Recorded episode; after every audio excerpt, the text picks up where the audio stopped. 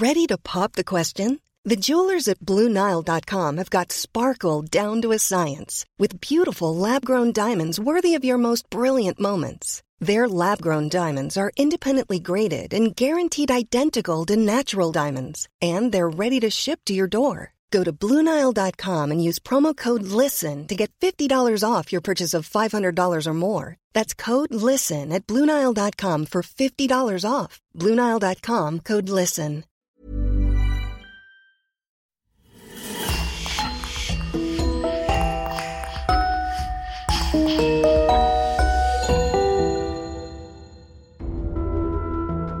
Bonjour et bienvenue à tous pour une nouvelle affaire criminelle. Avant de commencer, permettez-nous de remercier Louise Prudhomme, Léo Brèche, Ousmane Fall et Maëlo Dico qui nous font le plaisir de sponsoriser l'émission de cette semaine. Si vous voulez des podcasts inédits, rendez-vous maintenant sur lecoinducrime.com ou sur Apple Podcast. Et on commence. Rome, 1986. Domenico Mimo Semeraro est taxidermiste, un travail qu'il exerce depuis des années et qu'il passionne. 1m30, la quarantaine bien entamée, il vit seul dans l'appartement qui jouxte son atelier. Son anisme ne l'empêche cependant pas de traquer chaque nuit les jeunes hommes aux abords de la gare ferroviaire de Termini. Quand Armando Lovaglio, jeune désœuvré, répond à l'annonce de travail postée par Domenico, c'est le début d'une collaboration professionnelle fructueuse mais aussi d'une amitié ambiguë sous couvert de tensions sexuelles intenses. Puis Armando rencontre la jeune et jolie Michela Palazzini. Dès lors, le monde de Mimo s'écroule. Désormais, plus rien ne sera jamais comme avant. C'est le début d'un triangle amoureux dans un huis clos étouffant où l'élément distributeur, l'intrus, devra battre en retraite. Mais rien ne se passera comme prévu. Je vous invite à découvrir avec moi ce fait divers italien aussi étrange qu'effrayant et de faire un tour de cette Rome nocturne et inhospitalière de la fin des années 80.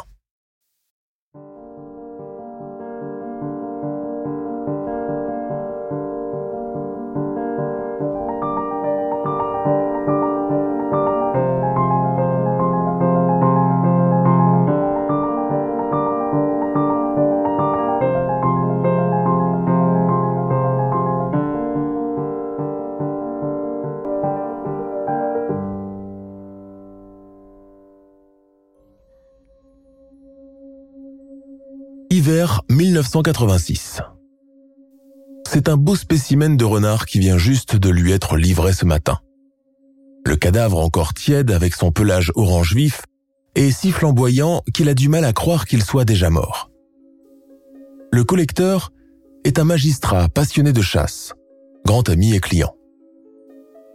Nous sommes à Porta Portese, quartier commerçant historique du cœur de la capitale italienne. L'atelier du taxidermiste Domenico Mimo Semeraro est l'un des plus fréquentés et sa réputation est connue dans toute la ville. Sur les étagères et les casiers numérotés trônent des fioles étiquetées et des récipients de toutes formes. Le bureau dans lequel on arrive par le biais d'une porte coulissante est exigu et poussiéreux. Dessus s'alignent des ouvrages sur la taxidermie, l'art de l'embaumement et la biologie animale. L'endroit est rempli par la grouaille rock du maître des lieux qui, vêtu d'un tablier en plastique, parle, fait des mimiques et des gestes larges de sa petite main aux doigts courts et potelés. Mimo ne mesure que 1m30. Cher Guido, je vous fais un café? Eh, ça ne se refuse pas. À Naples, on paye toujours à l'avance un café suspendu pour le pauvre. Mais j'ai largement de quoi te le payer, ton foutu café suspendu, plaisante le juge. Domenico disparaît dans la cuisine pendant un moment. Avec les gestes du quotidien, il place la petite machine à mocha sur la gazinière, pose les tasses et le sucrier, sort une bouteille de liqueur et dépose le plateau devant le grand et large magistrat bien calé sur l'un des sièges du bureau. Revenez chercher votre trophée dans une dizaine de jours. Après avoir bu le café et accepté le petit verre de liqueur, le client laisse là le taxidermiste et repart à son travail. Domenico s'empare du sac contenant le renard et manque de tomber. Il pèse une tonne. La rigidité cadavérique commence à faire son effet. Être une personne de petite taille dans un monde qui a été programmé pour des géants n'est pas une mince affaire. les choses les plus simples du quotidien deviennent une véritable contrainte. Monter les escaliers, porter des sacs de course, faire la queue dans une administration. De Naples, où il est né, Domenico garde un souvenir amer, celui des moqueries continuelles des autres gamins, rassemblés dans leur cour d'habitation commune, pointant tous un doigt sur lui. Leur maman se joignait parfois à eux. Il nanetto, il nanetto, le nain, criait ses chenapans dès qu'il le voyait arriver en rasant les murs, ne sachant s'il fallait dissimuler ses mains minuscules dans ses poches ou bien sa tête beaucoup trop grosse dans le pli de son col de chemise. Le sac à bout de bras, le taxidermiste pénètre dans son atelier. Sur la table s'aligne avec une minutie chirurgicale pince, sonde, scalpel, aiguille, ciseaux, marteau, bobine de fil. Une odeur particulière, mélange de phénol et de relents de décomposition, flotte dans l'air. Domenico dépose le sac sur la table, allume d'un coup sec une lampe à lumière jaune et se met à tâter le spécimen sous toutes les coutures. Mal. Quatre ou cinq ans, probablement encore très vigoureux et agile avant que la balle de l'intrépide juge ne vienne l'immobiliser dans sa course effrénée dans les bois. En retournant à plat ventre le corps de l'animal, il fait un bond de côté. Un nid de tique encore vivante est en train de déguerpir. S'emparant d'un insecticide puissant qu'il a toujours à portée de main, il se met à asperger avec nervosité l'armée de tiques jusqu'à ce qu'elle s'immobilise totalement, formant un filet noir sur la table blanche. Domenico dépouille et retire la peau de l'animal, puis effectue plusieurs bains chimiques pour le débarrasser des bactéries. À la nuit tombée, il a déjà terminé le plus dur de son travail. À présent totalement disséqué, dégraissé, empaillé et recousu, le renard est placé dans une large cuve contenant du formol pour actionner le processus de conservation une semaine au minimum. Après avoir soigneusement désinfecté et rangé son matériel, le taxidermiste jette un dernier regard circulaire sur la pièce, éteint les lumières et monte dans son appartement du dessus pour dîner. Il mange seul sur la petite table de la cuisine qu'un menuisier lui avait confectionnée à sa taille, en se basant sur les dimensions d'une dinette d'un catalogue de magasins de jouets. À la télé, le film de la soirée, un polar américain qui parle d'une prostituée malchanceuse en amour. Pas intéressant. Sur Rail 1, la soirée de remise de prix du championnat d'escrime. Zap sur Canal 5, Dallas. Il éteint la télé. La salle à manger plonge littéralement dans un lourd silence de celui qui finit par vous résonner dans les oreilles.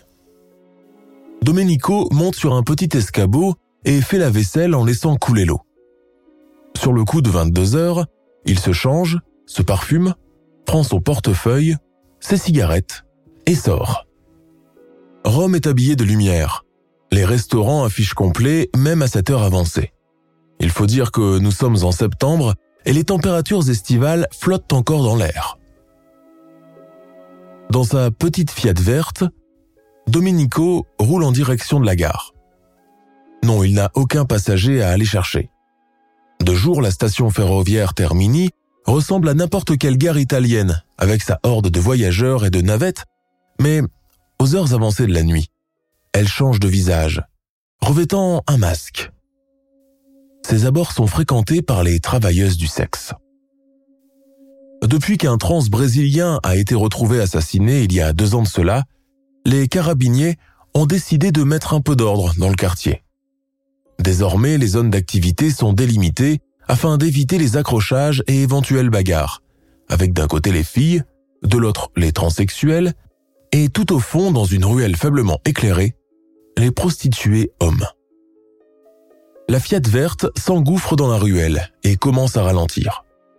Du regard, le taxidermiste passe en revue chaque garçon, inspectant d'un œil d'expert sa physionomie, évaluant sa vigueur. Il les aime virils et dominants d'habitude, mais parfois il y a des exceptions. Certains rechignent parfois à l'accompagner à cause de sa petite taille qui les répugne. Dans ces moments-là, le ton monte assez rapidement entre les deux parties, car Domenico n'est pas le genre à se faire marcher sur les pieds. Et puis, il l'aperçoit. Il s'avance nonchalamment, sa veste rabattue sur l'épaule, s'accoude sur la vitre abaissée. C'est dix mille lire, et je ne fais pas de fellation, déclare-t-il sans ménagement en expulsant la fumée de sa cigarette par les narines. Domenico veut répliquer, mais son regard s'arrête instantanément sur la chemise ouverte, sur le torse large et velu du prostitué. Il opine de la tête. L'homme monte et jette un regard en biais sur son client. Il part dans un éclat de rire de fossé. Hein, attends, c'est une blague? Tu as carrément la taille d'un gosse de 6 ans. Domenico accuse le coup, ravale sa fierté. En quoi cela peut t'intéresser? Je te paye, on passe un bon moment ensemble et chacun rentre chez soi. Le prostitué hausse les épaules et ouvre la portière côté passager. Si tu le dis. La Fiat démarre dans un bruit de moteur infernal. Ils font un bout de chemin dans le silence. Je connais un lieu pour être tranquille. Tu me passes une clope d'abord? Domenico lui tend son paquet sans dire un mot dans l'obscurité. Le phare d'une voiture qui vient de passer jette de la lumière sur lui. Grand, large d'épaules, des boucles de cheveux noirs, une bouche boudeuse et une barbe de deux jours. Il doit avoir la trentaine. Il est beau. Plus tard, Mimo apprend qu'il s'appelle Alberto, qu'il est marié et père d'un enfant, et que pendant la journée, il travaille dans un garage automobile. Les passes, c'est juste pour arrondir les fins de mois car son patron ne le paye pas assez. D'ailleurs, les proxénètes le détestent parce qu'il s'octroie un espace qui devrait normalement leur revenir. Alberto et le taxidermiste continuent à se fréquenter les semaines suivantes, ce dernier allant jusqu'à le payer double tarif sans chercher à aller voir ailleurs. En dehors du côté mercantile, il lui plaît beaucoup. Alberto finit par lui donner le téléphone de son domicile au cas où il faudrait qu'il se déplace chez lui dans l'appartement au-dessus de l'atelier. Et ta femme dit un soir Domenico. Elle ne soupçonne rien? Elle ne sait pas ce que je fais, ne cherche plus à savoir. Au début, elle croyait que je la trompais, que j'avais une maîtresse quelque part. Elle faisait des scènes, me balançait des trucs à la figure. J'avoue que plus d'une fois les voisins sont intervenus car on se battait.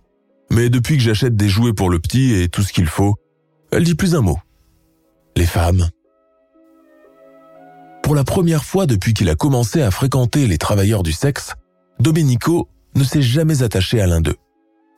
Pour lui, c'était une simple équation de donner et recevoir qu'il a largement les moyens de payer, mais depuis qu'il a fait connaissance du brun et beau Alberto, à l'attitude tellement désinvolte et grave à la fois, ses sentiments qu'il a cru éteints à jamais ont refait surface. Il est amoureux. Et puis un beau jour, Alberto disparaît. Désespéré, Mimo arpente pendant une semaine entière la ruelle sombre de la gare de Termini à sa recherche, sans réussir à trouver sa trace. Il rentre chez lui en claquant la porte, furieux, luttant contre le besoin de s'emparer du téléphone et la crainte qu'il ne lui soit arrivé quelque chose. Le lendemain soir, n'y tenant plus, il prend la décision de l'appeler chez lui.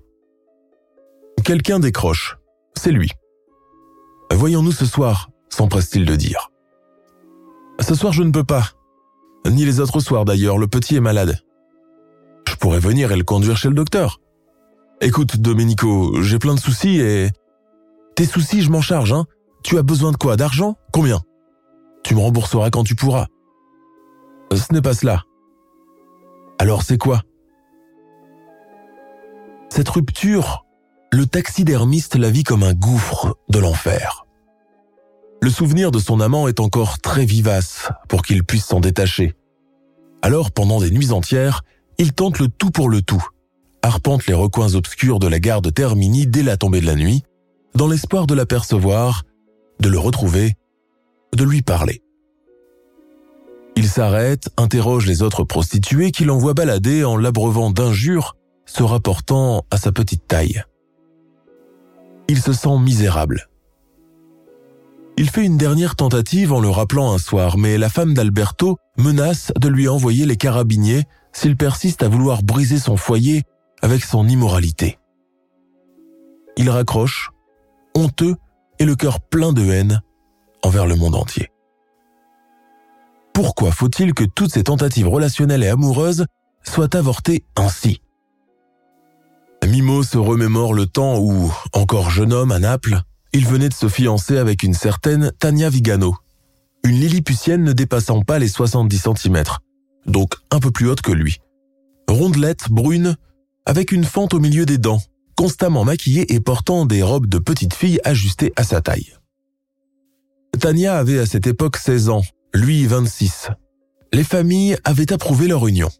Une date de cérémonie avait même été fixée et les bancs publiés à l'église. Mais la semaine précédant la cérémonie, les parents de sa promise l'avaient dénoncé au carabinier pour viol aggravé sur leur fille. Il avait été arrêté, était passé devant un tribunal des mœurs, avait refusé le mariage réparateur proposé à l'amiable pour laver l'honneur de la jeune fille et se disait innocent de tous les faits qui lui étaient reprochés. Bien que son innocence eût fini par être prouvée, sa confiance envers les femmes en avait été très altérée. Son amour des hommes avait commencé plus ou moins à la même époque. Semeraro passe le restant de sa jeunesse perturbée, complexé par sa petite stature et son visage disgracieux. Alors il se rabat sur les études, les sciences et les arts, s'auto-formant et se cultivant du mieux qu'il peut. Il lit des ouvrages sur l'Égypte ancienne et commence à être fasciné par l'art de la momification et l'embaumement que ce peuple maniait à la perfection. Peut-être que s'il parvient à créer de la beauté, les gens seraient plus cléments avec lui. L'aimerait plus. Il décide d'en faire sa spécialité et pour cela par s'installer chez un artisan embaumeur à Florence avec lequel il apprend les rouages du métier. Ce dernier l'élève bientôt au rang de collaborateur, fasciné par l'agilité de ses petits doigts qui manient avec prouesse les outils, travaillant avec minutie et rapidité. Au bout de deux années d'apprentissage assidu, plus rien n'a de secret pour Domenico, qui prend crédit et part s'établir à son compte à Rome dans un minable atelier de couture qu'il reconvertit en laboratoire de fortune. Sa clientèle est variée. C'est une époque où les gens trouvent à la mode d'avoir des animaux figés dans leur chez-soi. Parmi les clients, il y a aussi bien la famille d'en face venue faire empailler le chat mort pour le conserver à jamais sur une étagère, que les notables de la haute qui pratiquent la chasse aux cerfs en hiver et ramènent leur gibier chez l'embaumeur lilliputien. À chacune de ces personnes, Domenico Semeraro donne de son temps et de son attention, à titre égal et sans favoritisme, peu importe le prix qu'elles payeront. Les hommes l'apprécient pour son sérieux et pour ses échéances toujours respectées, tandis que les femmes disent parfois de lui qu'il est charmeur et charmant, malgré tout. C'est ainsi qu'il acquiert une solide réputation dans cette partie de la cité éternelle. À présent, il a beaucoup plus confiance en lui. À défaut de plaire avec son corps, le taxidermiste se met à séduire tout le monde avec son esprit, sa culture, sa verve, sa gestuelle de polichinelle, son rire rauque et torrentiel, sa tendance à faire des blagues grasses et de mauvais goût qui, dans sa bouche, sonnent mieux que chez un homme de taille normale. Il adore son travail, devenu sa raison de vivre, et pour la première fois de sa vie, il se sent valorisé, respecté et même, parfois, aimé. Le bouche à oreille, la clientèle de plus en plus nombreuse, l'argent qui commence à rentrer dans les caisses, puis l'acquisition de l'appartement à l'étage pour le transformer en pièce à vivre, enfin l'achat d'une voiture et d'un terrain à Nettuno face à la mer. Semeraro est un homme d'affaires hors pair, sachant toujours comment employer son argent. Il équipe son laboratoire, meuble sa maison, prend une assurance auto, envoie même de l'argent à sa mère mensuellement. Cependant, il lui manque quelque chose, la chaleur d'un foyer et d'une famille une fois la porte de l'appartement refermée. La télévision devient ainsi sa compagne de solitude. Un soir sur trois, il lui arrive aussi d'aller voir les bordels de la périphérie du côté des bidonvilles d'où proviennent la plupart des prostituées. Elles sentent mauvais pour la plupart car elles ne se lavent pas régulièrement, ont des maladies vénériennes et essayent de pallier leur manque d'hygiène corporelle avec des parfums capiteux et du maquillage appliqué par paquets sur la figure. Le prenant en pitié malgré ses gros billets de banque, elle le porte à bout de bras comme un enfant, le faisant sauter sur leurs genoux une fois l'acte terminé, oubliant parfois qu'il est un homme de presque 40 ans. L'une d'elles lui transmet la syphilis. Il vit très mal cet épisode et décide de ne plus approcher ses pouilleuses. été 1986. Armando Lovaglio a 17 ans. Cette année, cela fera la deuxième fois consécutive qu'il refait son baccalauréat sans réussir à l'obtenir, provoquant la colère et le mépris paternel. Je ne peux pas t'entretenir jusqu'à la fin de mes jours, trouve-toi un boulot, lui dit-il pour la énième fois en claquant la porte de la maison pour aller travailler. Être pauvre à 17 ans est une épreuve insurmontable. Au lycée, la plupart roulent en Vespa, sauf lui. Armando assiste chaque jour au départ des autres garçons à bord de leur moto, roulant sans casque, insouciant et indifférent à toute forme de danger. Dans son quartier populaire de Trévis, le jeune homme se tourne les pouces. Sans perspective, que lui reste-t-il à faire? Rejoindre l'un de ces gangs de rue et faire du pickpocket dans les marchés? Non, ce n'est pas vraiment cela qu'il cherche. Né en 1969, deuxième d'une famille prolétaire de cinq enfants, Armando est un beau jeune homme, aux traits gracieux et aux yeux noirs. Une beauté presque androgyne qui provoque le mépris de son père. Écrasé par le fort tempérament de ce dernier depuis toujours, il n'a pas confiance en lui et a appris à toujours dissimuler les sentiments derrière une apparence phlegmatique. En réalité, Armando veut mordre dans la vie à pleines dents, mais sans argent, il ne voit pas comment il pourrait y arriver. Finalement, suivant le conseil de son père, il se met à l'œuvre pour chercher un boulot. De prime abord, il y a un obstacle de taille. Son diplôme qui voudra l'embaucher. Travailler comme caissier de supermarché ou serveur ne lui dit rien. En juillet 1986, Armando Lovaglio rejoint un ami pour une partie de bowling. Sur le chemin du retour, son attention est attirée par une pancarte accrochée à une porte. Taxidermiste recherche assistant. Contactez le 39, etc. Intellectuellement limité, il n'a aucune idée sur ce que renferme ce domaine. Il frappe à la porte, aucune réponse. Il note le numéro de téléphone bien résolu à rappeler dans la soirée. Tôt le lendemain matin, il revient sur place.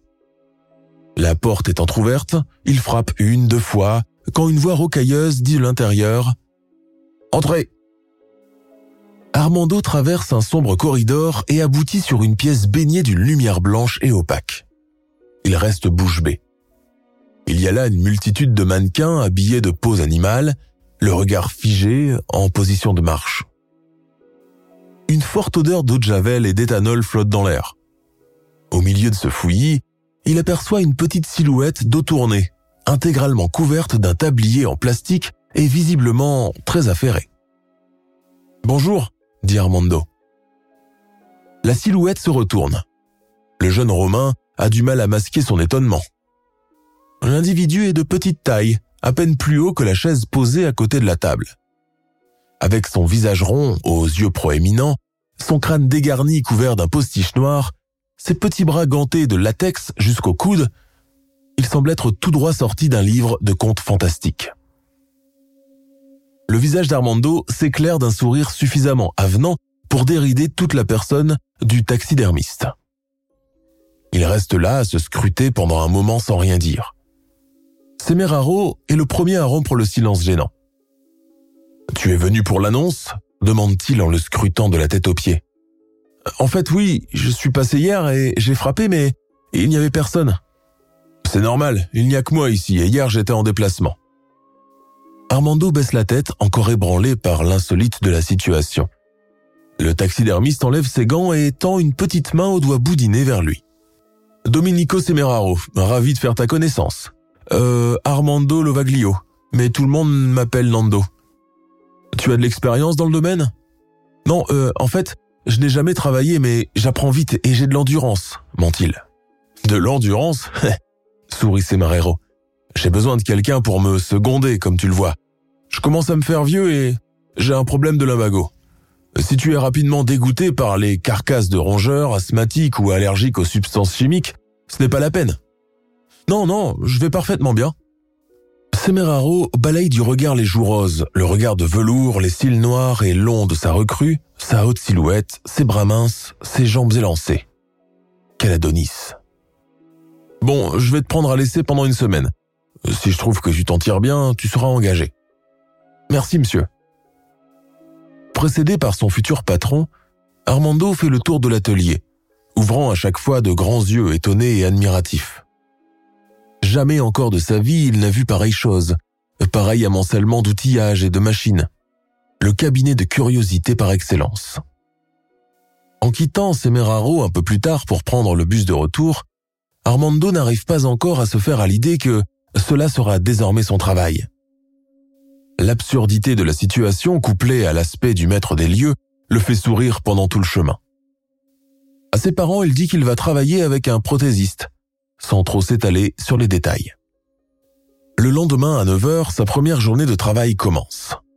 La semaine d'essai arrivée à son terme, il est retenu. Semeraro trouvant qu'il est fait pour ce métier. L'apprenti taxidermiste, sous l'égide de son employeur, se familiarise bien vite avec son nouvel environnement.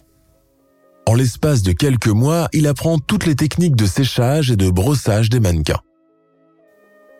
Pendant la journée, quand Semeraro accueille ses clients, Armando dispose, range, étiquette le matériel. Aiguilles, scalpels, sondes, bobines de fil, ligatures, meuleuses électriques, récipients et bassines. Lui qui n'a jamais été fort en chimie au lycée connaît à présent les molécules et leurs composants, ainsi que toutes les techniques de conservation avec du formol, de l'éthanol et du liquide fixateur. L'opération de dépouillage, considérée comme la plus délicate, longue et difficile, mobilise toute son attention. À ces moments-là, il se tient à une distance respectueuse de Domenico, se contentant de lui passer les outils à la façon d'un infirmier dans un bloc opératoire. La scène est aussi effrayante que fascinante. De ses petits toits agiles, le taxidermiste commence par ouvrir l'animal de l'anus jusqu'au milieu des pattes de devant, en passant par le ventre, avant de retirer délicatement la peau des deux flancs et de découper la carcasse en deux parties, en suivant la ligne de la colonne vertébrale. Cela peut durer une heure ou deux, comme une journée. La précision et la patience sont les qualités requises.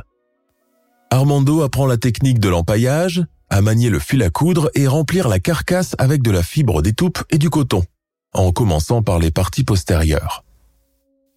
Semeraro se réserve le soin de donner la dernière touche lors du brossage et du séchage, tel un peintre ou un sculpteur.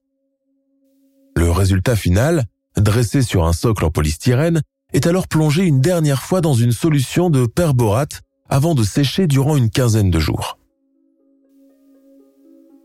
Armando et Domenico Semeraro développent la complicité des personnes qui travaillent en binôme. Souvent, lorsque l'heure est tardive, le jeune apprenti est retenu à dîner par son patron. Ils passent ainsi de longues heures à discuter.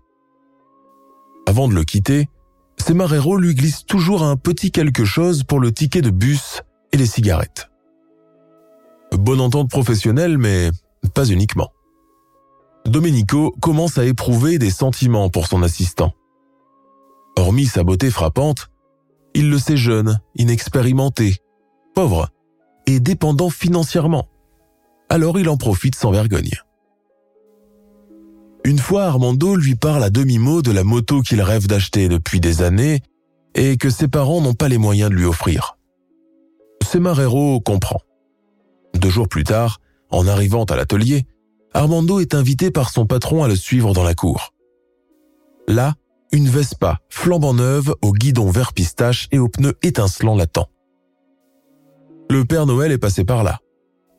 Armando a du mal à cacher sa joie, mais à sa place, se confond en remerciement que Semeraro balaye d'un geste de la main comme pour dire ⁇ C'est juste une bricole ⁇ Mais je ne pourrai jamais vous rembourser, c'est beaucoup. Qui te parle de rembourser, hein? C'est pour toi, ne me remercie pas. Je te demanderai juste de porter un casque et de ne pas conduire comme un fou. Promis, monsieur Semeraro. Les deux hommes échangent un regard affectueux. Armando Lovaglio dira à propos de cela plus tard. Il savait parler, il était cultivé. Il trouvait toujours les mots justes pour vous convaincre, pour se faire écouter, pour se faire approuver. Il avait une capacité à transmettre l'émotion par les paroles et à cause de cela, je le trouvais fascinant, au-delà de son physique et de sa condition de personne de petite taille. Au moins du point de vue du garçon que j'étais, habitué à côtoyer uniquement les gens de mon âge et de mon milieu social. C'est pour cela que notre amitié avait quelque chose de nouveau pour moi, de différent et de stimulant. Avec l'achat de la moto, le taxidermiste commence à acheter, sinon l'affection de son jeune employé, du moins à rentrer dans ses faveurs. Incapable de lui avouer des sentiments amoureux en face, il le couvre de présents, lui donne de l'argent en plus de son salaire mensuel et paye tous ses déplacements ainsi que ses repas et ses cigarettes. Armando, de son côté, voit cela comme un pur acte de générosité et de bonté, ignorant dans son inexpérience que rien dans la vie n'est jamais gratuit. L'emprise commence. Armando commence à déserter de plus en plus souvent la maison paternelle au profit de l'appartement du taxidermiste. Le sexe naît aussi de manière occasionnelle entre eux. Relation généreusement monnayée d'ailleurs par le patron qui y prend beaucoup de plaisir. Un soir, Armando se décommande du dîner avec Semeraro pour aller rejoindre des amis au billard. Ce dernier blessé ne le supporte pas.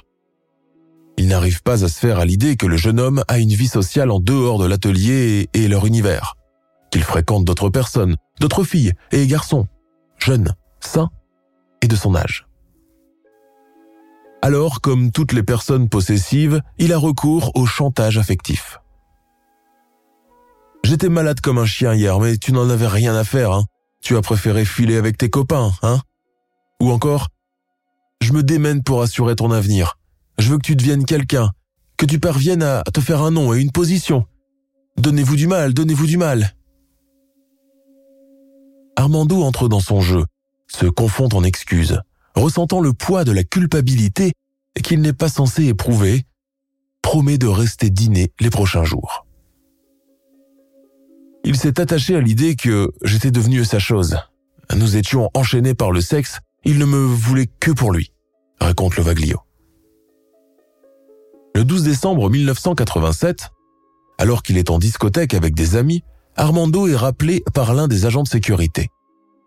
Dehors, il trouve un homme, en réalité l'un des sbires de Semeraro, se tenant près de sa Vespa.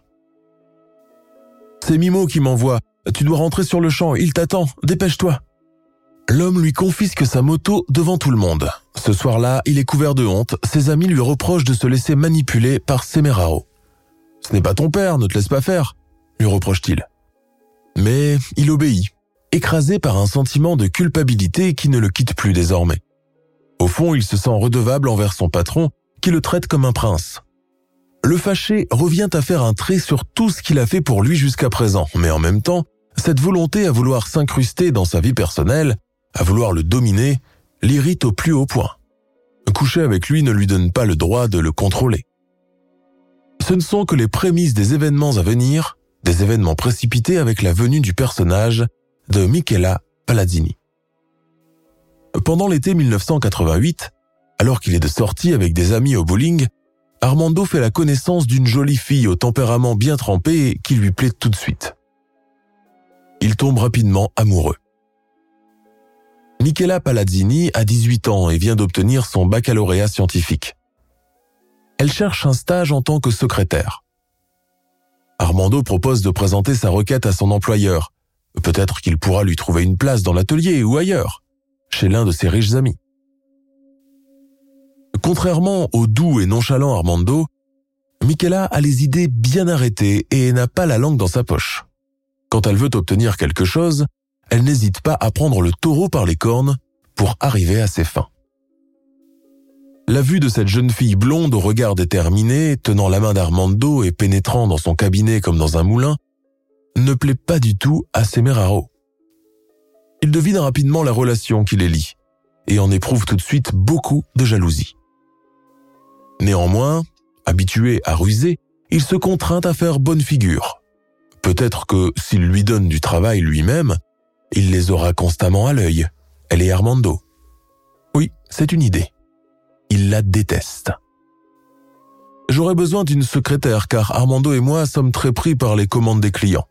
Marché conclu, le couple est aux anges. Commence alors une curieuse cohabitation au sein de l'atelier. Quand Michela et Armando quittent le travail le soir, Semeraro les voit partir avec un pincement au cœur, s'imaginant les ébats sexuels qui vont suivre et dont il est et sera toujours exclu. Il prend sa voiture direction le chemin de la gare de Termini. Au travail, tout ce que fait Michela est prétexte à critiques acerbes. Mimo est constamment derrière son dos. Refais-moi ça, non, ce n'est pas comme ça qu'on rédige un bon de commande. Refais tout. Entre lui et la jeune femme, la guerre est déclarée. Un jour, il va jusqu'à lui refuser une partie de son salaire sous prétexte qu'elle s'est absentée trois fois sans préavis. Le ton monte. Coincé entre les deux, Armando agit en médiateur. Dans ces moments-là, Domenico, qui est d'habitude six mètres de lui, oublie toute dignité et se met à l'insulter en dialecte napolitain. Michela réplique. Un soir, alors qu'ils sont dans leur lit, Michela confie à son fiancé. Tu sais quoi, ce gnome est étrange. Ne l'appelle pas comme ça, rappelle-toi que je lui dois plein de choses. Tu ne lui dois rien, tu es payé pour ton travail. Il ne te fait aucune faveur, ne sois pas stupide. Il m'a offert une moto alors que je travaillais pour lui depuis à peine un mois, chose que mon père n'aurait jamais fait. Michaela se redresse, toise son ami sans ciller. Tu es idiot, tu le fais exprès. Il a tout simplement le béguin pour toi. Armando ouvre la bouche, détourne le regard, se met à rire nerveusement. Il ne lui a jamais parlé de leur relation sexuelle. N'importe quoi. Il a le béguin pour toi, insiste-t-elle. C'est tellement flagrant. Comment il te regarde, comme il te parle, comment il rit avec toi? On s'entend très bien, c'est tout, ça s'appelle de la complicité. Et moi, je sais qu'il a hâte que tu passes à la casserole. Ayant réussi à percer le secret de Domenico, Michela Palazzini compte désormais en jouer, afin de le provoquer davantage. Le couple projette à présent de se marier. En 1989, Michela donne naissance à une petite fille. Armando est fou de joie. Semeraro pourtant ne lâche pas prise. Lui qui pensait qu'entre le couple ce n'était qu'une idylle passagère de jeunesse, doit à présent se rendre à l'évidence qu'ils forment une véritable famille depuis la venue de leur bébé. Son irritabilité n'a plus de limite. Il profite de l'absence de Michaela en congé maternité pour monter son compagnon contre elle, allant jusqu'à lui mettre en tête qu'elle le trompe avec un riche client de l'atelier qu'il a aperçu en sa compagnie plus d'une fois dans un restaurant cossu du Colisée. Que si ça se trouve, l'enfant ne serait même pas le sien. Habile avec les paroles, pouvant convaincre avec une facilité déconcertante, il parvient à semer le doute dans la tête d'Armando. Le couple se dispute souvent, au point que Michela cherche à le quitter en emportant le bébé avec elle. Armando commence à rester plus longtemps dans l'atelier et l'appartement de Semeraro qu'en compagnie de sa femme et leur bébé. Le taxidermiste a tissé habilement sa toile. Il jubile et voit la victoire proche. Un matin de mars 1990, il est pourtant interrompu en plein travail par Michela venue lui demander des comptes. Après une longue dispute, Semeraro la met à la porte et menace de la faire assassiner. La situation se détériore encore davantage lorsque Armando fait la paix avec elle et l'annonce à Domenico. Pour la première fois, il évoque aussi le projet de quitter son travail et lui, en l'occurrence. Semarero entre dans une colère noire. Il s'empare d'un récipient rempli d'éthanol et tente de le balancer au visage d'Armando. Mais trop lourd pour lui, il finit juste par le répandre par terre. Armando esquive, éloignant ses pieds, effrayé par tant de violence. Les vapeurs de la substance chimique le font tousser. Debout, au milieu de la pièce, le visage du taxidermiste lui apparaît comme s'il était en papier mâché, enlaidi par une grimace hideuse, mélange de désespoir et de cœur brisé. Tu n'es qu'un sombre ingrat, une raclure. Tout ce que j'ai fait pour toi, tout ce que j'ai payé, je t'ai ouvert la porte de ma maison. Je t'ai ouvert mon âme et mon cœur. Je t'ai confié mes peines. Et c'est comme ça que tu me remercies, misérable J'aurais dû te laisser crever dans ta cité à vendre des cigarettes au détail. Tu es comme tous les autres. Je n'ai pas besoin de ta pitié. Armando quitte l'atelier sans demander son reste. Les jours suivants, il est harcelé au téléphone par Semeraro qui le supplie de revenir, promettant de trouver un compromis, une solution, allant jusqu'à promettre de réembaucher Michela Palazzini s'il le faut. Armando refuse. Les appels continuent, puis bientôt les intimidations. Semeraro se met à les faire chanter car il a des photos très compromettantes d'eux en sa possession. Il parle d'enregistrements vocaux où le couple parle sans équivoque d'un trafic de stupéfiants qu'il comptait mettre sur pied. Assez d'éléments pour les faire coffrer. pour couronner le tout, il dit à Armando qu'il a des photos de leurs propres ébats et qu'il les enverrait à sa famille. Le couple est pris dans un cul-de-sac. Cela ne peut pas continuer ainsi. Michela propose à Armando d'aller voir Semeraro pour avoir une discussion sur le sujet et tirer les choses au clair. Dans la nuit du 25 avril 1990, le couple arrive à l'atelier. Ils sont accueillis par un Semeraro radouci, visiblement ravi de les voir. Armando entre rapidement dans le vif du sujet. Il dissuade Domenico d'agir comme il le fait, que les menacer avec des photos ne leur fait pas peur. Qu'il forme désormais une famille, qu'il doit les laisser vivre en paix et arrêter ce harcèlement. Le ton monte, les insultes commencent à fuser de part et d'autre. Semeraro s'en prend tout naturellement à la jeune femme, source de tous ses malheurs. Il se met à la pousser vers le mur en l'injuriant violemment. Armando s'interpose pour la défendre. Semeraro, craignant d'être désavantagé par deux adversaires de grande taille, s'empare alors d'un bistouri pour le blesser. Michela pousse un cri et tout se précipite. Dans une pulsion vertigineuse, Armando saute sur le nain, le jette à terre. L'autre, toujours son arme blanche en main, lui assène un coup à la joue droite. Le sang gicle.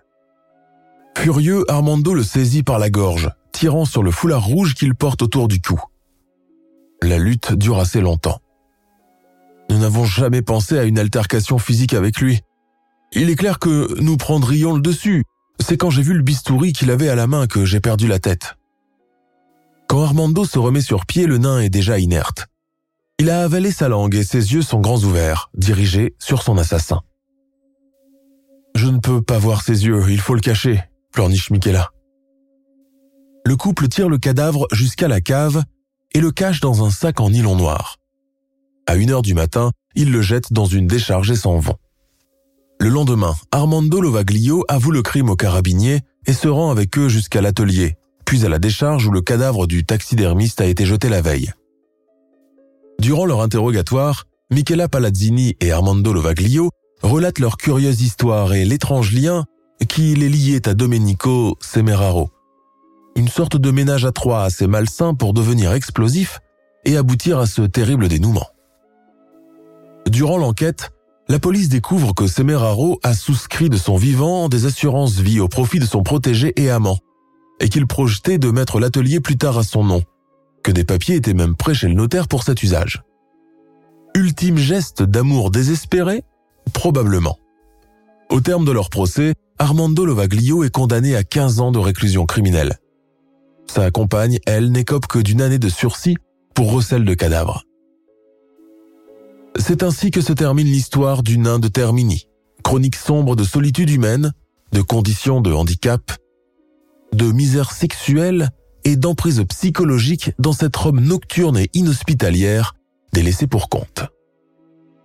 En 2002 sort L'Imbalsamatore, l'embaumeur, de Matteo Garonne, qui a largement été inspiré par ce fait divers.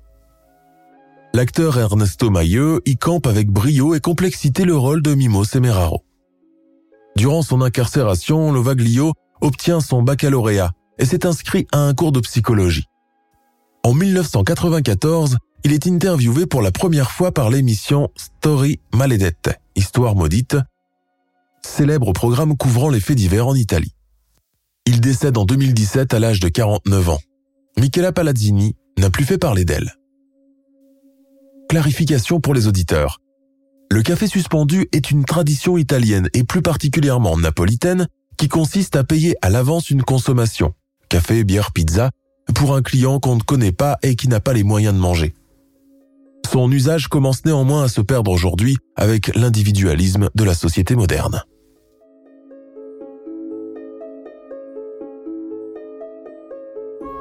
Nous sommes à la fin de notre émission du jour. N'hésitez pas à écouter les autres émissions du podcast et à prendre 5 secondes pour nous laisser un 5 étoiles sur iTunes. C'est vraiment très important pour nous. Vous pouvez aussi vous abonner pour ne pas rater les prochains épisodes et nous suivre sur Facebook pour nous en proposer de nouveaux. Merci et à bientôt.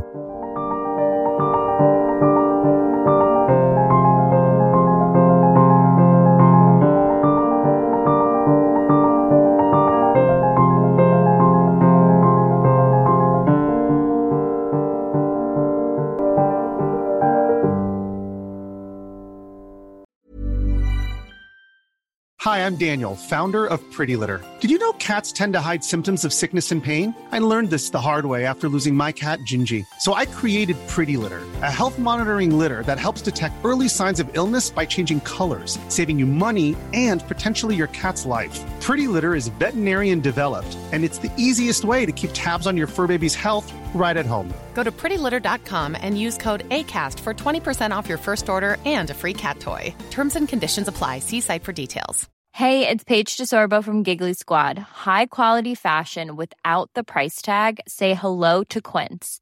I'm snagging high end essentials like cozy cashmere sweaters, sleek leather jackets, fine jewelry, and so much more. With Quince being 50 to 80% less than similar brands. And they partner with factories that prioritize safe, ethical, and responsible manufacturing. I love that. Luxury quality within reach. Go to quince.com slash style to get free shipping and 365 day returns on your next order. Quince.com slash style.